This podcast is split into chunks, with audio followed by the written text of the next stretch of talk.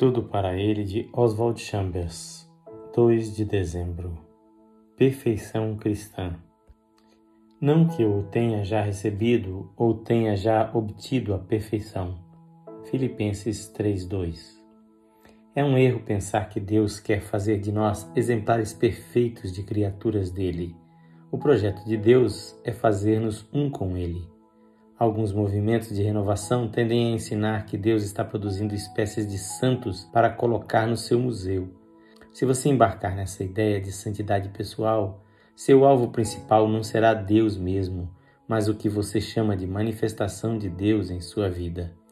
Estes super santos afirmam coisas como: Nunca poderá ser vontade de Deus que eu fique doente. Se foi vontade de Deus ferir seu próprio filho, conforme Isaías 53:10, por que ele não poderia ferir você? O que conta para Deus não é a sua fidelidade à ideia do que deve ser um santo, mas o seu relacionamento vital com Jesus Cristo e a sua entrega a Ele, quer você esteja são ou enfermo. A perfeição cristã não é e nunca será a perfeição humana. A perfeição cristã é a perfeição de um relacionamento com Deus que se manifesta em meio às coisas irrelevantes da vida humana.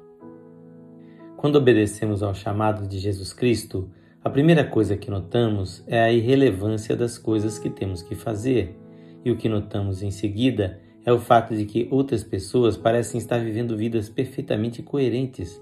Tais pessoas tendem a deixar-nos com a impressão de que Deus é desnecessário e que, mediante a dedicação e o esforço humano, podemos alcançar o padrão desejado por Deus. No mundo decaído, isso jamais será possível. Somos chamados a viver em perfeita relação com Deus, a fim de que nossa vida produza em outros um grande anseio por Deus e não admiração pela nossa própria pessoa. Preocupações conosco mesmos diminuem nossa utilidade para Deus. Deus não visa aperfeiçoar-nos para que sejamos como troféus na sua estante. Seu alvo é levar-nos ao ponto onde possa usar-nos. Deixe-o fazer o que lhe agrada. Esta leitura é feita por seu amigo pastor Edson Grando. Que o Senhor Jesus abençoe ricamente o seu coração.